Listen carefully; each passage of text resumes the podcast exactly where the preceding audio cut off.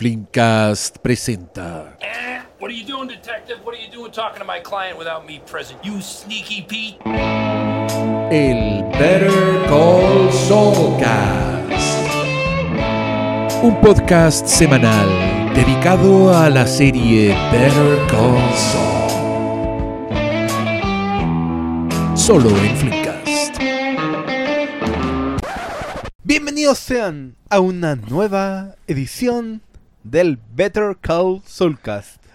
Eh, de El- nuevo en dupla con suple, porque teníamos un caído, tenemos un caído, pero, pero dijo que era poquito, dijo que era solamente una salida. Así que no pudimos ver los tres. Este capítulo llamado Napi, en honor a una mascota ficticia. Eh, buenas noches, don Pablo Quintero, ¿cómo está usted? Bien, Pero se me va a estar pasar. me- podría estar mejor, pero esta serie nos derrumba episodio a episodio Oye, hacia oye, lo inevitable. hay que, hay que decirlo, nos derrumba de la forma en la cual Breaking Bad y Better Call Saul solamente pueden hacerlo. O sea, nos derrumban diciendo, este es el nivel de arte que se puede conseguir en esta obra. O sea, no, no, no está haciendo otra cosa, no, no nos quiere demostrar nada más, simplemente hoy día no es un capítulo que podamos... Desmenuzar mucho, es que mira, Sí, o sea, se puede desmenuzar mucho, pero en términos de como la historia general, no avanzó nada. o sea, no o sea, nos sí. abordó algo de la temporada anterior, creo que era. eh, a- abordó una consecuencia de todo el tiempo en que hemos estado viendo Better Call Saul, que es qué le pasa a Saúl convertido en este personaje llamado Jin Takavik, que es el eh, administrador de un pequeño local de... O sea, Cinnabon.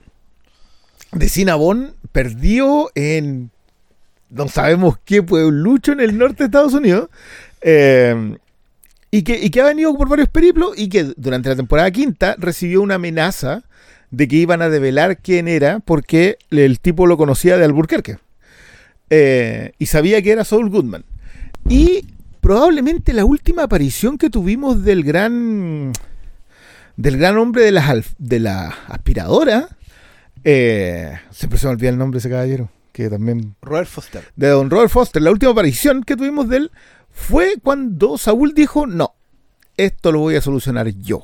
En un, en un eh, ataque que pensamos que iba a ser de, de violencia. Y no. eh, en- en- en- en- El- y quiero decirlo, en una escena brillante. En, en esa mirada al espejo haciendo el It's Showtime Folks. Eh, homenaje a All That Jazz. A mi, a mi gusto puede que sea más antiguo, pero lo mismo. Para mí siempre ser un homenaje a Bob Fosse. Eh, tiene como consecuencia este episodio que acabamos de ver eh, En blanco y negro. en blanco y negro, como todos los episodios en el, yo no sé si llamarle futuro, básicamente el- todos los episodios que transcurren después del final de Breaking Bad. Esos son los episodios en blanco y, Y- negro. Y después del el camino. Paralelo, por lo menos. Es que el, el- el camino sucede inmediatamente después de del final de Breaking Bad. pues. Recuerda que escapa, pasan uno o dos días y sigue. Toda la historia es muy eh, posterior, como que no, no pasa tanto tiempo. Claro. Y en este da la impresión de que sí ha pasado harto tiempo, pero tampoco hay No tenemos ningún referente. ni un referente de está paralelo a qué. A- ¿Ya murió Walter en esta línea? De- Claro. ¿Cachai? No sabemos si ya volvió Walter o White. ya volvió Claro. porque había pasado un año entre, ¿cachai? En- en- entre su en- escape y su regreso. Claro, no sabemos, no sabemos si todavía Saul Goodman está como más o menos viva la historia, el caso, no, no hay una... No es que sea importante, es como que a me encanta cuando la gente trata de descubrir la minucia para decir esto transcurre en el día 12 de... No importa mucho, porque, porque al final la clave está en esto otro, está en... Este es un, un episodio de ejecución, derechamente, es un episodio de... Nosotros lo hemos conversado a propósito de las heist movies, de esta que son películas de un plan. ¿En qué consiste una heist movie? Es la película en donde te explican un plan y te ejecutan el plan. Que como es tradicional en la Heist Movie, siempre pasa algo que no sale bien. Para los que quieran un, gran ejemplo de Heist Movie, así como muy entretenido, la Ocean Eleven, la primera Ocean Eleven de Steven Soderbergh, es un excelente eh, Heist Movie y porque es un asalto. Es básicamente un robo que hay que planificar para que nadie salga herido, porque la idea es justamente no tener que cargar con, con sangre. digamos. Yo seguí a dar otro ejemplo. ¿Cuál? Ant-Man. Ah, Pero, pero Ant-Man es, eh, Ant-Man es- Lo bueno que tiene Ant-Man en los heist. sí, pues, Cuando, pero- cuando funciona. así lo que pasa- sobre todo el tema del plan. Acuérdate que el plan está hecho por, um, por Michael Peña. Sí. Una joya. Eh, bueno, pero no nos desviemos porque ya nos reclamaron de que, de que nos lanzamos a conversar muy largo. Eh, esto está grabando, ¿cierto? Sí, ya, llevamos cinco minutos. Eh, el resumen del episodio es básicamente esto.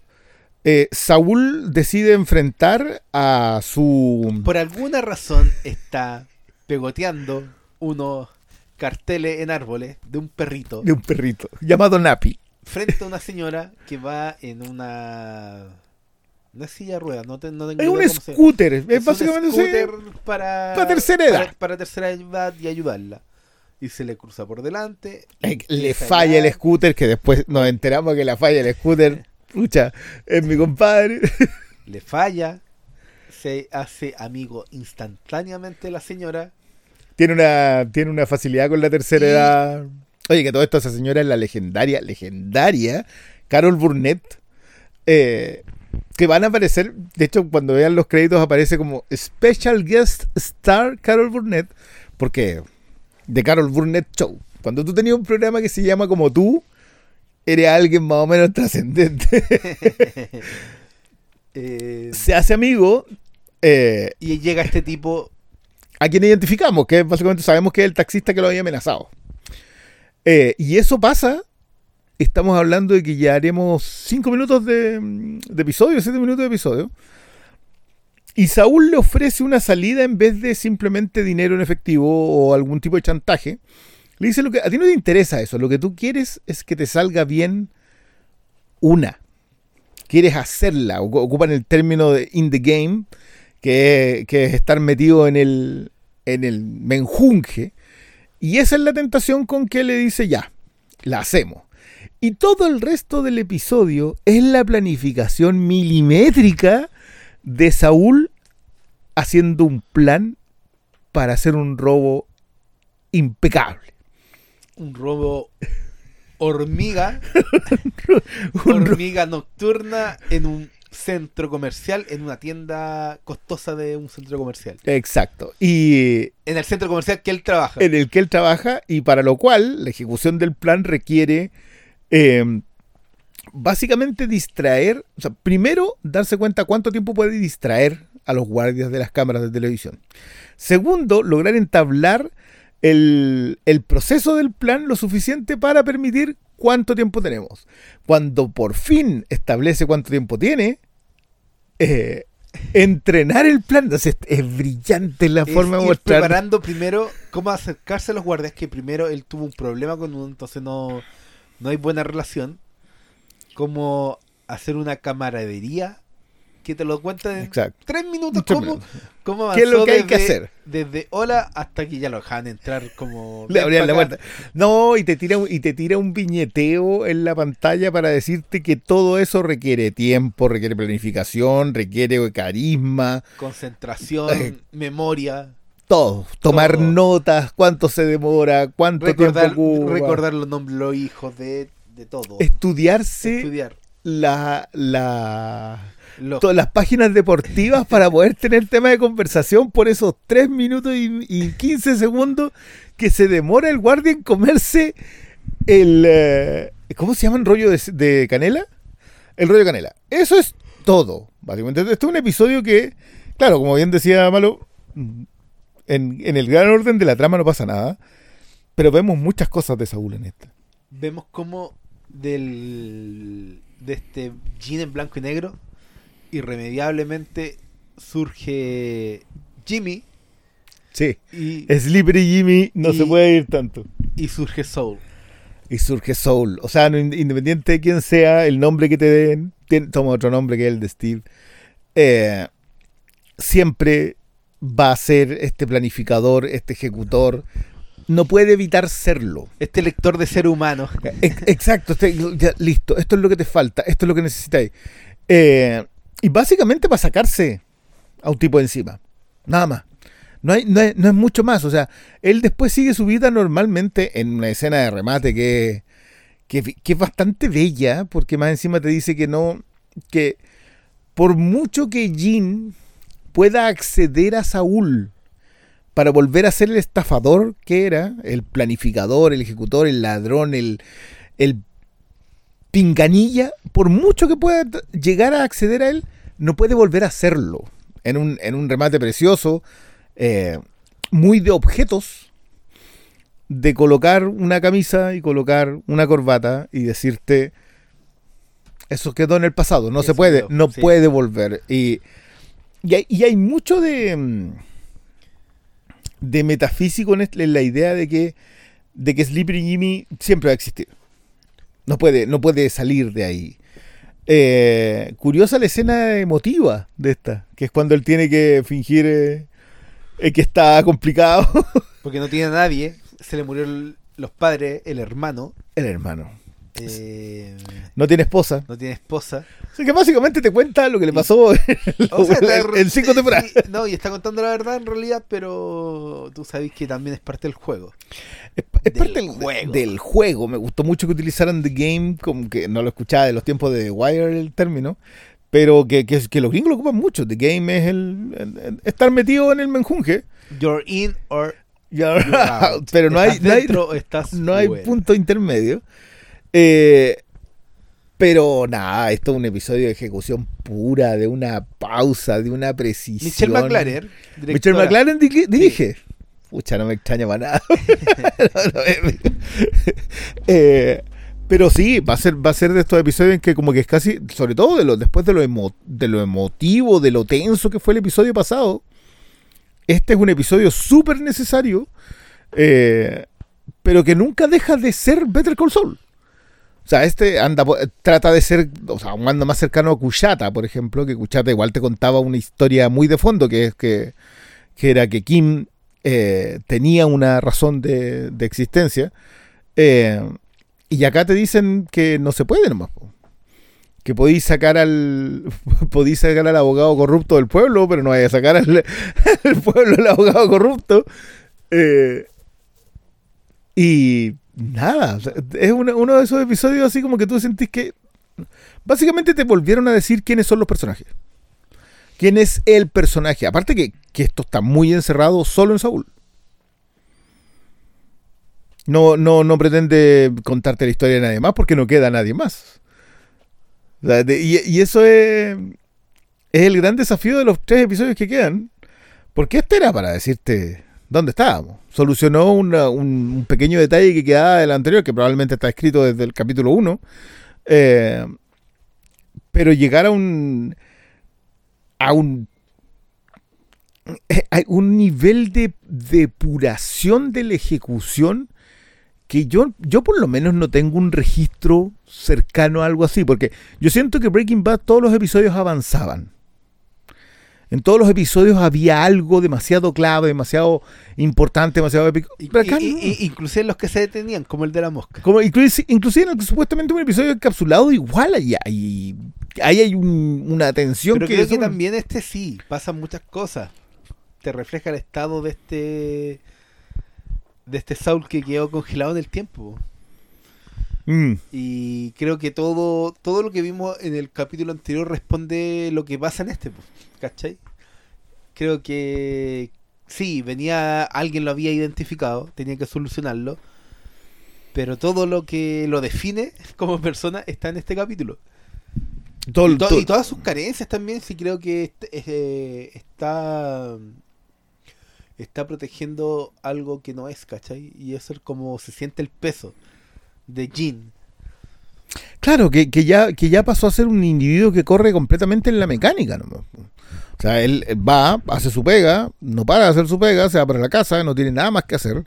Ah, hay algo muy, muy lindo en lo del anillo. O sea, como que, como que siente que tiene que volver a ser Saúl. Como que está la fijación de los objetos para, para establecerte, para tratar de llevarte a un lugar, eh, pero, pero por mucho que ello sea, no puede.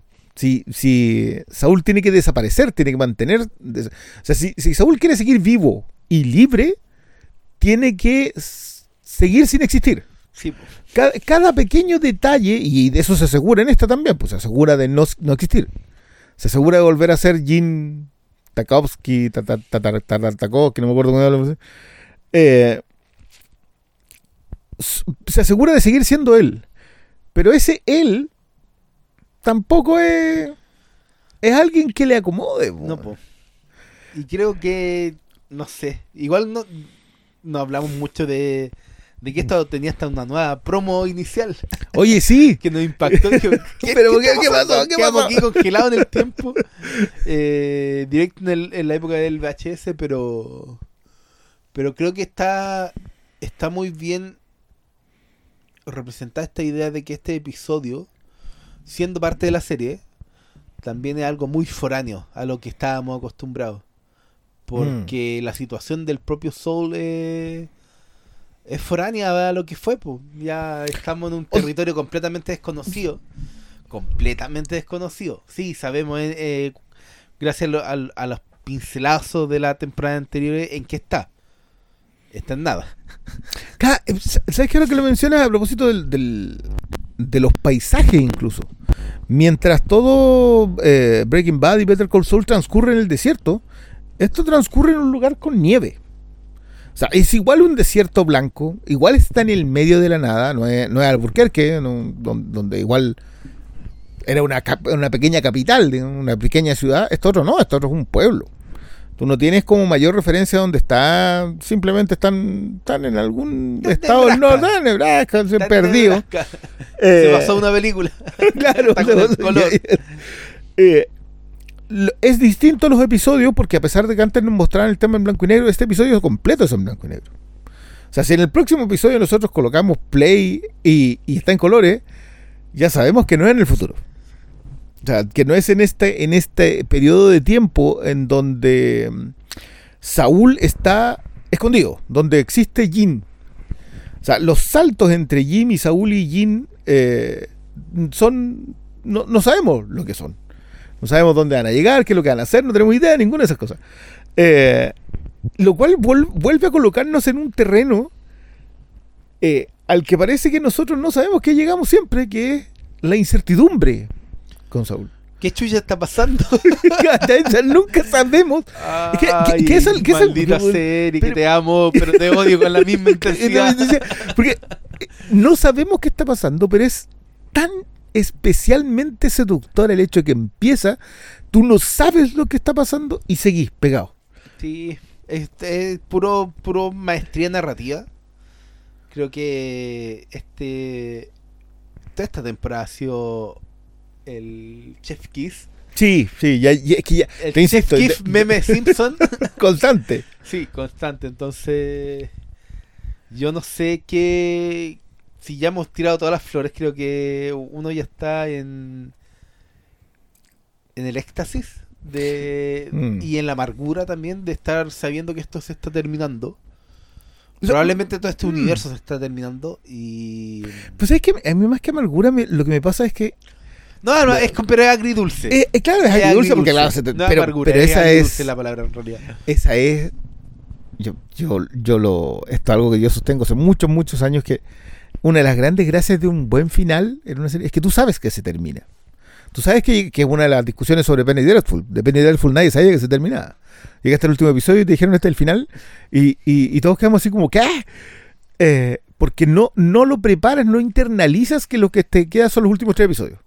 Cuando pasó con Breaking Bad, claro, Breaking Bad termina por todo lo alto, a nivel musical es un crescendo gigantesco, eh, pero Better Call Saul no puede tenerlo porque por definición eh, Better Call Saul termina en Breaking Bad. O sea, por definición terminó cuando vimos a Saúl con su oficina convertido en Better Call Saul.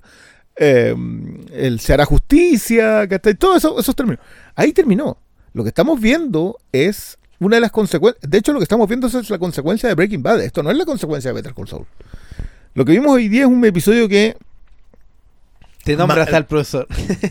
Claro, po.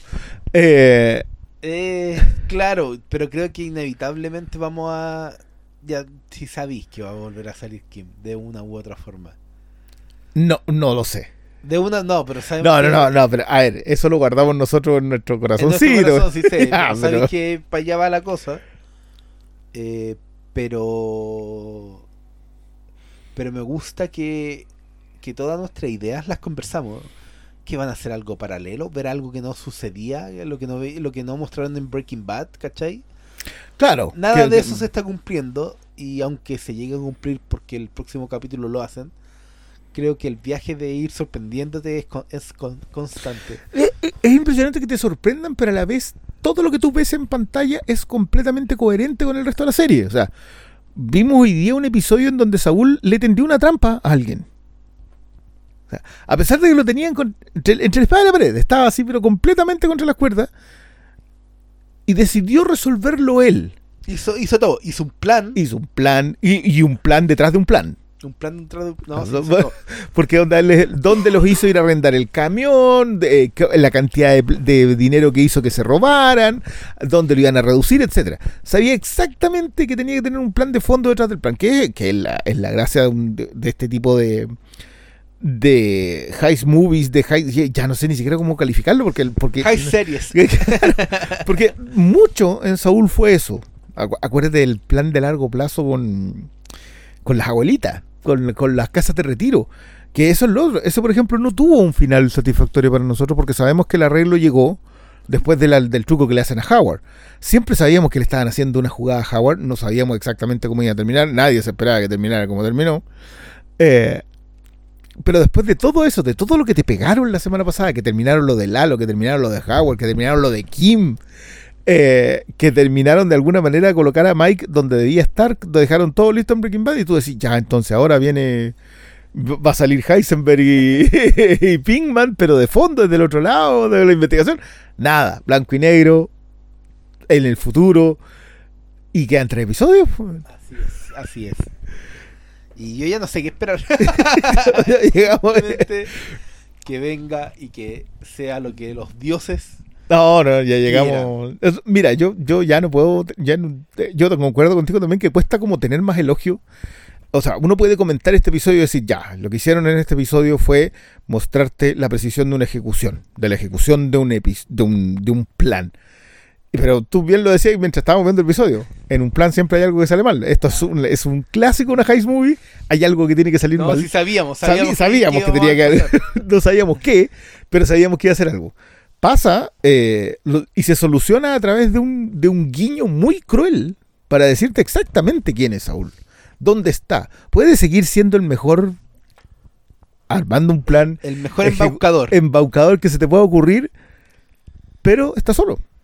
No tiene amigos, no tiene esposa, no tiene familia, no tiene a nadie. Y como él lo dijo, el... lo van a encontrar tres horas después. Porque nadie va a saber que se fue. Eh, y, y cuando lo encuentren no hay nada que para hacer en la casa, no tienen nada.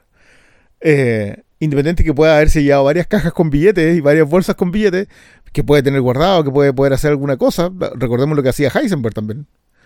Eh, que, que andaba con una bolsa, con un barril con billetes y ese bolso le sirvió en, en algún momento para solucionar lo último que tenía que solucionar. Pero no funciona así, pues. No. Eh, sobre todo en dónde está Saúl, que, que no sabemos qué ni qué va a hacer. O sea, él no, no es como Heisenberg que, que vuelve a un, a un Blaze of Glory. Eh, Saúl no, no tiene a quién ir a rescatar. No va a rescatar. El otro vuelve a, a tratar de arreglar lo de su hijo, vuelve a rescatar a Jesse Pinkman, vuelve a hacer algo por última vez y echarse a los tipos que se... Pero Saúl, ¿qué tiene? Saúl no tiene nada que hacer. No tiene nadie a quien volver, no tiene nada a qué volver, no tiene... Su historia está completamente cerrada. Entonces, solo, tiene algo. solo le queda a Kim. ¿Sí? Si es que la encuentra. Si es que la encuentra. O si es que Kim está dispuesta a hablar con él, si es que Kim está dispuesta a, A no ser... conversar. Claro, porque Kim renuncia a la ley. Que eso, eso es algo que co- conversamos poco en el episodio pasado. Eh, pero Kim renuncia a la ley, decide renunciar a ser abogada, más allá del, del ser embaucadora que podía ser, más allá de renunciar a Saúl, decide renunciar a la ley. Entonces, no sabemos dónde se fue, ¿A qué se fue? ¿Qué está haciendo? Nada. La historia de Kim no existió en Breaking Bad.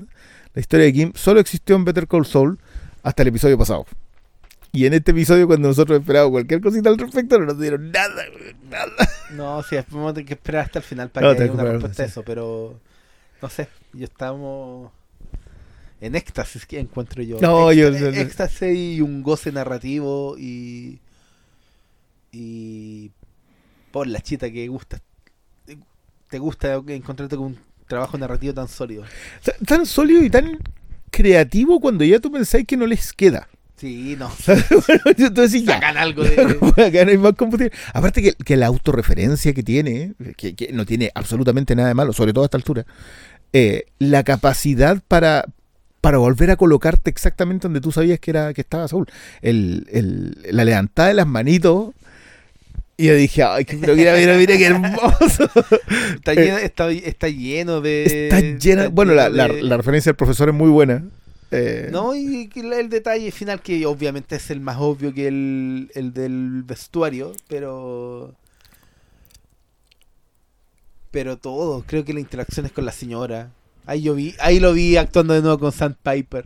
Ahí está de nuevo en San Piper. Sí, Y- está de nuevo y- ahí y- en la. y, y con este taxista que tuvo mala junta en Alburquerque. Mala junta en el Burker, que eso es todo lo que no te alcanza. No, se juntó con una. Creo que es redondito, eh, es demasiado bueno. Sí. Aunque no hayan, no, no hayan, como dijimos, avanzado mucho en lo que nosotros queremos que avancen. O sea, claro, nos, O sea, nos solucionó un problema, sí, claro. pero- Un, un problema que sabíamos que estaba ahí, que sabíamos que en algún punto tenía que llegar a romperse. Porque, de hecho, la, la sexta temporada no había transcurrido nada en... eh, yo no estoy seguro en realidad porque, porque me acuerdo que... Es que acuérdate que esto, esto, esto va por Sí, parte. Dos partes. No, pero creo que tampoco era mucho. No, no, sí, yo no sé si habíamos visto algo en blanco y negro. mansión, pero ese no era de esto. Pero hubo cosas del en blanco y negro en esta temporada. No recuerdo. Yo, yo, yo no tengo la no tengo la, la- la recolección de datos, digamos, más allá que pueda- ahí nos van a comentar o no. Pero como sea, estaban muy nos habíamos ido muy lejos de las de estas secuencias en el futuro.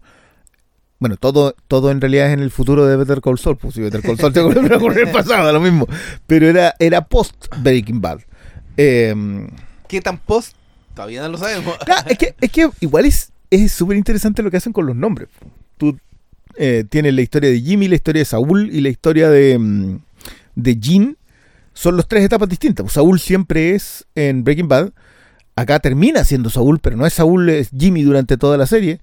Eh, y ahora es Jim. Y este Jim transcurre en este mundo en blanco y negro en el, en el, en el futuro. Y, y, y- y de partida ya Jimmy no existe en ningún nivel. No. No queda nada de, de- de- de él, excepto este esta capacidad impresionante para armar un plan de la nada y hacer un asalto con, con, ¿con qué? Con lo, con lo que quedaba de, lo- de los rollos de canela. Y, y- y vamos a, a- a cosas ese plan. Yo creo que el, el- ya, es muy entretenida la detección, pero después cuando empieza como a a planificarlo para la preparación, el entrenamiento, Ya, es, que una es- los pasos, escena. eh, demasiado, demasiado, demasiado bueno. Sí, es que yo creo que ya te habían mostrado varias veces lo, lo increíblemente preciso que eran cuando diseñaban un plan, pero nunca habíamos visto el proceso del diseño del plan. Sea, yo- si, si te acuerdas, lo que hacen con, em, con Howard está en una pared. Nosotros sabemos lo que están haciendo, pero no nunca podemos ver una conversación en donde Kim y Jim se hubiesen sentado a hacer un plan. Así como, ah, tenemos que Sí, hacer nunca esto. ah, tenemos- la, la- la minucia. Nunca habíamos visto la violencia. Esta vez vimos todo. Desde el momento en que él se para en el mall y dice, ¿cómo hago esto? Hasta el detalle de ir a sentarse a comer. pues, se le ocurre ir para ver las cámaras, para ver cuánta es la seguridad que tiene el mall. Después de eso va a la, a la tienda, cuenta los pasos, ve qué se puede robar, qué es lo más caro, mira los precios primero, los anota después arma un eh, se hace un mapa y establece un, un plan en un campo de entrenamiento para saber cuánto se van a demorar si se logra hacer todo en tres minutos después de eso arrendar el camión llevar un cajón falso eh, que se pueda abrir desde adentro con uno de los personajes para que pueda cargar todo es de una belleza de planificación. Espero que nadie se, se- se va- se ponga a hacer ese asalto en un mall porque. Borra de partida están cagados aquí que le haya llegar un doggy. Claro, te va a faltar el. Ahora, todos los guardias sí, los guardias están viendo. ese es que no como más la- No, ese- ese- cinnamon- creo que vi un cinnamon en un, en un mall. acá hay, pero acá se llaman cinnamon rolls, no se llaman cinnabon. Equivocado, Cristian Briones. Existe Cinnabon en Chile, así que pueden engañar al guardia. Ok, yo creo que un Doggies le llamaría más la atención al, al, al guardia chilensis. Oigan, no pude estar en esta grabación porque, como escucharán, estoy medio enfermo y ayer estaba pésimo, ayer estaba para el gato, así que cero posibilidad de ver el capítulo en la noche y de juntarme a grabar porque no tenía voz. Ahora mi voz está un poco más aceptable, pero tampoco estoy en óptimas condiciones, así que les pido disculpas. Y quería meter la cuchara no solo para ponerle a estos señores la calle que les falta, porque les falta calle. Si no conocen Cinnamon, les falta calle. Específicamente la avenida Gordo. Eso es lo que les falta. Sí, pues mira, yo sé que hay Cinnabon en el Costanera y en el Plaza Gaña. Ahí he visto Cinnabon, pero entiendo que hay en todas partes. Y son una- unas bombas de azúcar y, de hidratos de carbono. Una delicia, pero una delicia que yo me acuerdo que los probé y dije, nunca más voy a comer esta weá porque esto me debe haber quitado un año de vida. El, el, Cinnabon gigante que me comí. Y los Cinnamon Rolls son los pastelitos, pues. Eso, solo quería aclarar eso. Y ahora voy a aprovechar que tengo su atención para intervenir sobre este capítulo. Ya escuché lo que dijeron los cabros. Y me voy a referir a un par de cosas que ellos no mencionaron. Primero, es que me encantó encontrarme con, e- con el actor que se llama Pat Healy, que es un, un actor de carácter que siempre hace de, de secundario en las películas. Siempre, siempre aparece, es como de esas caras pero que yo recuerdo por esta maravillosa escena en que él interpreta a un farmacéutico. What exactly went wrong you need all this stuff? Motherfucker. What? Motherfucker.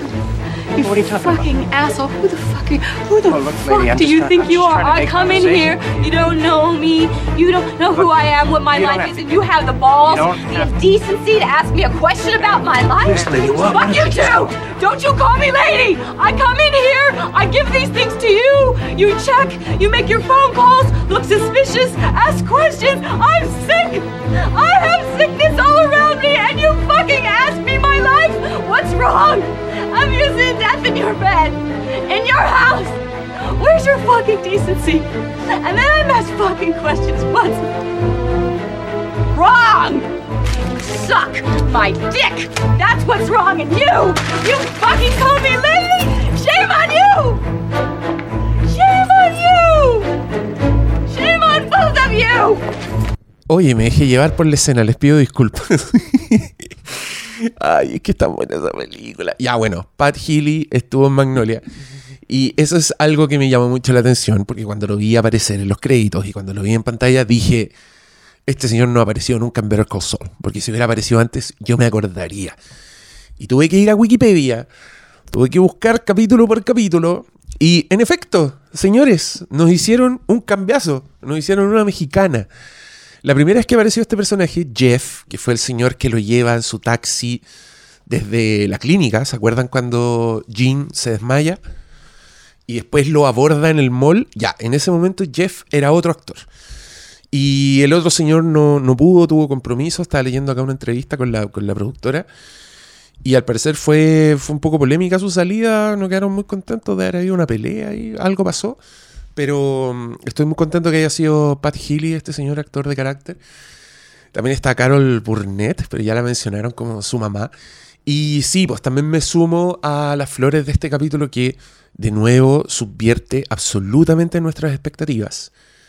Yo no esperaba ver esta solución, pero esto es el cierre de algo que se abre, cáchense, en el capítulo Magic Man, que es el primer capítulo de la quinta temporada. Ahí cuando Jean dice, él mismo dice, yo me voy a hacer cargo yo del problema, cuando llama al señor de las extracciones y le dice, no, yo me voy a hacer cargo. Ahora estamos viendo eso, estamos viendo cómo se hace cargo. Y vaya que se hizo cargo, pues, y a mí igual me da, me da mucho susto estos momentos, porque de nuevo creo que la construcción es brillante, pero lo que está pasando acá es que Jean activó de nuevo el músculo Saul Goodman. Esa, esa weá la encuentro, oh, me da un poco de miedo porque vaya que lo activó, pues tuvo de nuevo como est- esta adrenalina del, del, con, de la estafa, que nos damos cuenta es bastante elaborada. O sea, en el, en el capítulo Magic Man, el, Jeff le da todas las indicaciones para encontrarlo. Le dice, yo estoy en el taxi, no sé cuánto, llámame, me voy a encontrar al tiro. Entonces, claramente... Jean, sacando las garras, Saul Goodman investigó a este señor, lo de haber seguido, de haber cachado a la señora, una señora muy independiente también. ¿Cómo, cómo te arman un personaje tan interesante, tan entretenido, tan rápido? O sea, esta vieja que no se le escapa ni una. Entonces que uno igual dice, oh, aquí tiene un desafío Saúl, como que esta señora no reta al, al carnicero porque le dio mucho jamón la última vez. Y no, pues este señor se la sabe por libro, Saúl Goodman, consigue echarse al bolsillo a la señora y de entrada como tener la ventaja sobre, sobre Jeff, sobre este gallo que lo que quiere ahora él es tener el control, quiere tener una- un trapito al sol para sacarle a este señor para que lo deje en paz. Y mucho Walter White en este capítulo. No aparición de Brian Cranston como todos esperaban, pero una referencia directa cuando Saúl le dice, loco es un profesor de química que llegó un día. Y porque le dice, we are done, que es lo mismo que le dijo a Walter White, pero Walter White contestó, we're done when I say we're done, con esa intensidad que tiene Heisenberg y que ha pesado sobre nuestras cabezas todo este tiempo. Oye, lo otro que les quería comentar, que me llama mucho la atención, es que todos los capítulos de la sexta temporada han tenido dos palabras y un and entre medio. El primer capítulo se llama Wine and Roses, el segundo Carrot and Stick, el tercero Rock and Hard Place, el cuarto Hit and Run, el quinto Black and Blue, el sexto Axe and Grind, el séptimo Plan and Execution, Point and Shoot y Fun and Games. Y ahora por primera vez estamos en Nippy. ¿Qué, qué lectura hago yo de este patrón? Que puta, antes eran dos, po.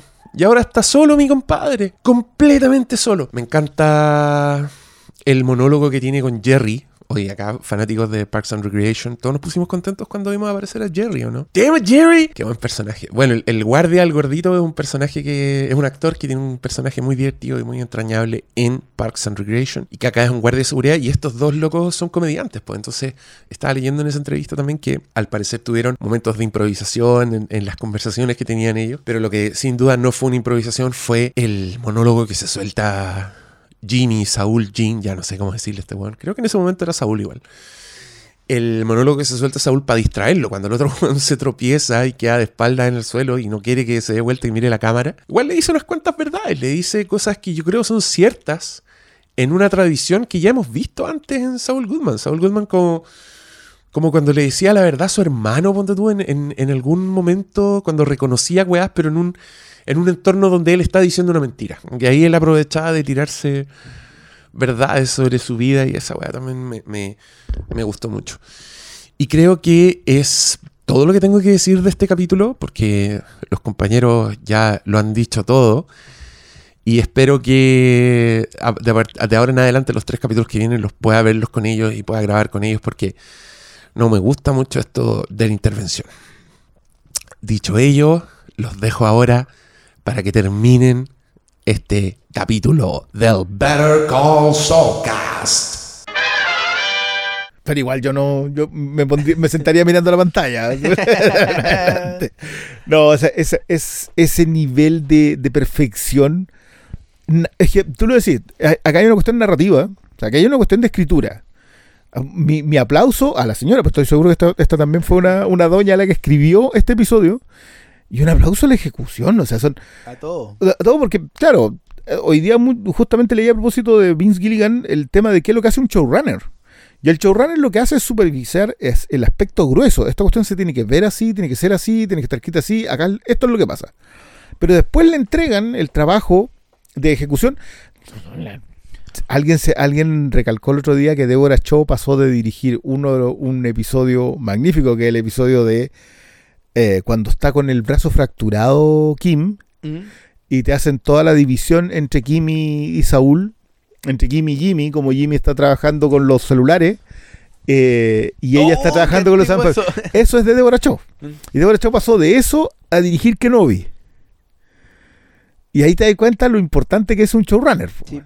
Porque, porque el showrunner establece ciertos lineamientos Y que los sí, demás no, siguen. es el, el jefe de la. Es productor, Claro. Es escritor, pero también es el jefe de la sala de guionistas, que es como básicamente su principal labor de velar en la conducción de la historia. Eh, Exacto. Pero no la ejecución, probablemente. No, no. acá, confían en gente como Michelle McLaren. Claro, igual le estáis pasando los episodios a, a O la- sea, a todos igual, los topos. Yo creo que es un todo, como que ya están en una, en una están tan afiatados. No, esto es estado de gracia. Lo que estamos viendo es un eh, estado de gracia de todo el mundo. creo que se nota que que aunque tú te ponías a revisar los créditos, director, productor, o sea, escritor, no productor, director y escritor van cambiando, existe una línea. Sí. Y esa Sí. línea se ve y yo creo que eso es, de los del showrunner, de los creadores de esta serie, del equipo en general que viene trabajando desde tantos años.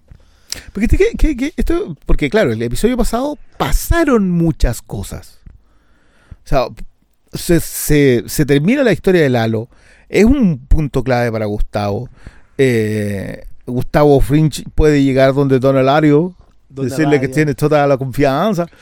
Aunque no, aunque no le resulta la canita, la canita al aire. No le resulta la canita al aire porque de nuevo viene el, que yo estoy seguro que hay algo ahí con el tema del vino y todo eso. Eh, que, que son cosas que vamos a ver después en perspectiva. Probablemente ah, cu- cuando uno haga toda la suma, cuando alguien vaya y escriba un libro completo sobre todas las minucias de Breaking Bad, que va a ser un va a ser un mamotreto como Ulises de Joyce haciendo la, Ilíada de Homero. Eh, pero cuando eso pase, quizás vamos a poder ver el, el otro detalle. Hoy día lo que estamos viendo es la ejecución en vivo y en directo de que hay un episodio en el que traspasan muchas cosas y es extraordinario. Y otro episodio como este en el que pasan muy pocas cosas y es igual de extraordinario en niveles distintos, con aproximaciones distintas a la narrativa. Yo, yo no sé si vamos a... El gran problema que nos queda entre episodios es que no nos quedan flores.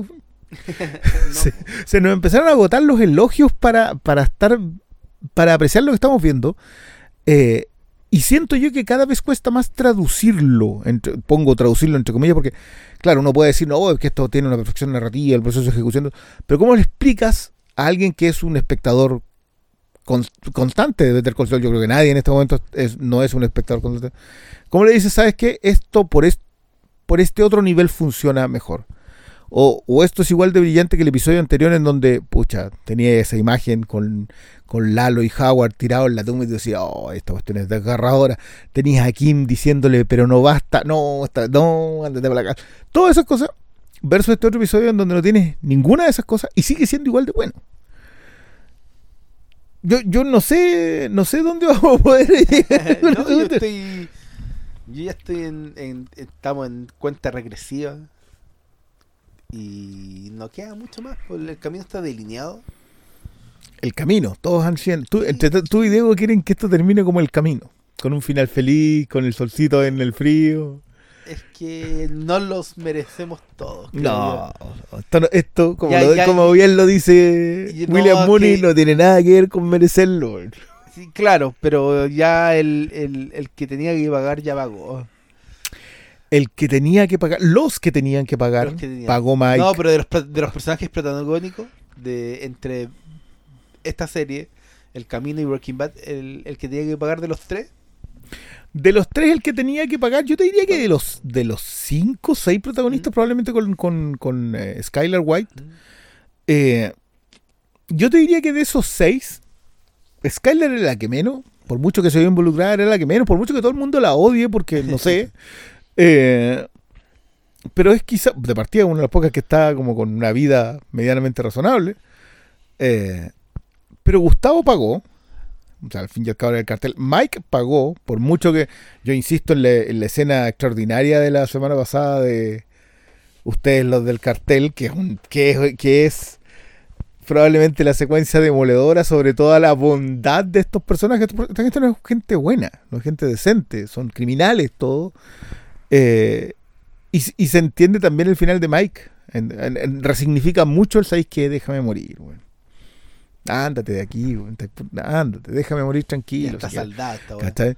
Y Jesse es quizá, también nosotros lo vemos un poco una víctima de las circunstancias, una víctima de Heisenberg en, mucho- en muchos niveles. Y tuvo su, su el camino. El problema es que creo que eh, si a Saúl le dan un camino, le dan un final feliz, se va a sentir eh, repetido. Es que no, yo no creo que va a ser así. Es que ya no, no va a estar el, el- la excavatoria a Alaska, ¿cachai? Pero creo que su. Su fel- felicidad no, no tiene que ver con la libertad, creo yo. Ya a esta altura. Mm. Y, y la- esta libertad, esta libertad en blanco y negro lo está comprobando. Claro. Sí, yo no sé si sea feliz. Claro, pero lo que decía. eh, básicamente está vivo y está libre. Mm. Pero no está. No está. No está. O sea, este, este, esta persona que. Esta personificación, este Jin, no es él. No puede serlo. Aunque yo no sé si lo sentí tan vivo esta vez ejecutando el plan. Es que este es su Alaska, po. Se supone que Pigman Claro. está haciendo esto mismo, pero no él va a ser feliz. Claro. Este básicamente porque Pinkman no, no tiene que existir No, pues, nomás. sí. Lo triste es que se fue a Westworld y le tocaron las peores temporadas. Oye, ya, lo dejamos hasta ahí porque el jefe tiene que meter sus audiecillos. Vamos a ver si si le da con no, no, con el ánimo, pero con, con su estado febril. Sí, con su estado febril, no, si la, sí la va a hacer, si la- se la vamos a dejar mandadito al. No sé, quedan, quedan tres episodios. Quedan tres episodios. Este, este podcast va a seguir ahí. Ah, sí, bueno, por lo menos nos quedan tres episodios.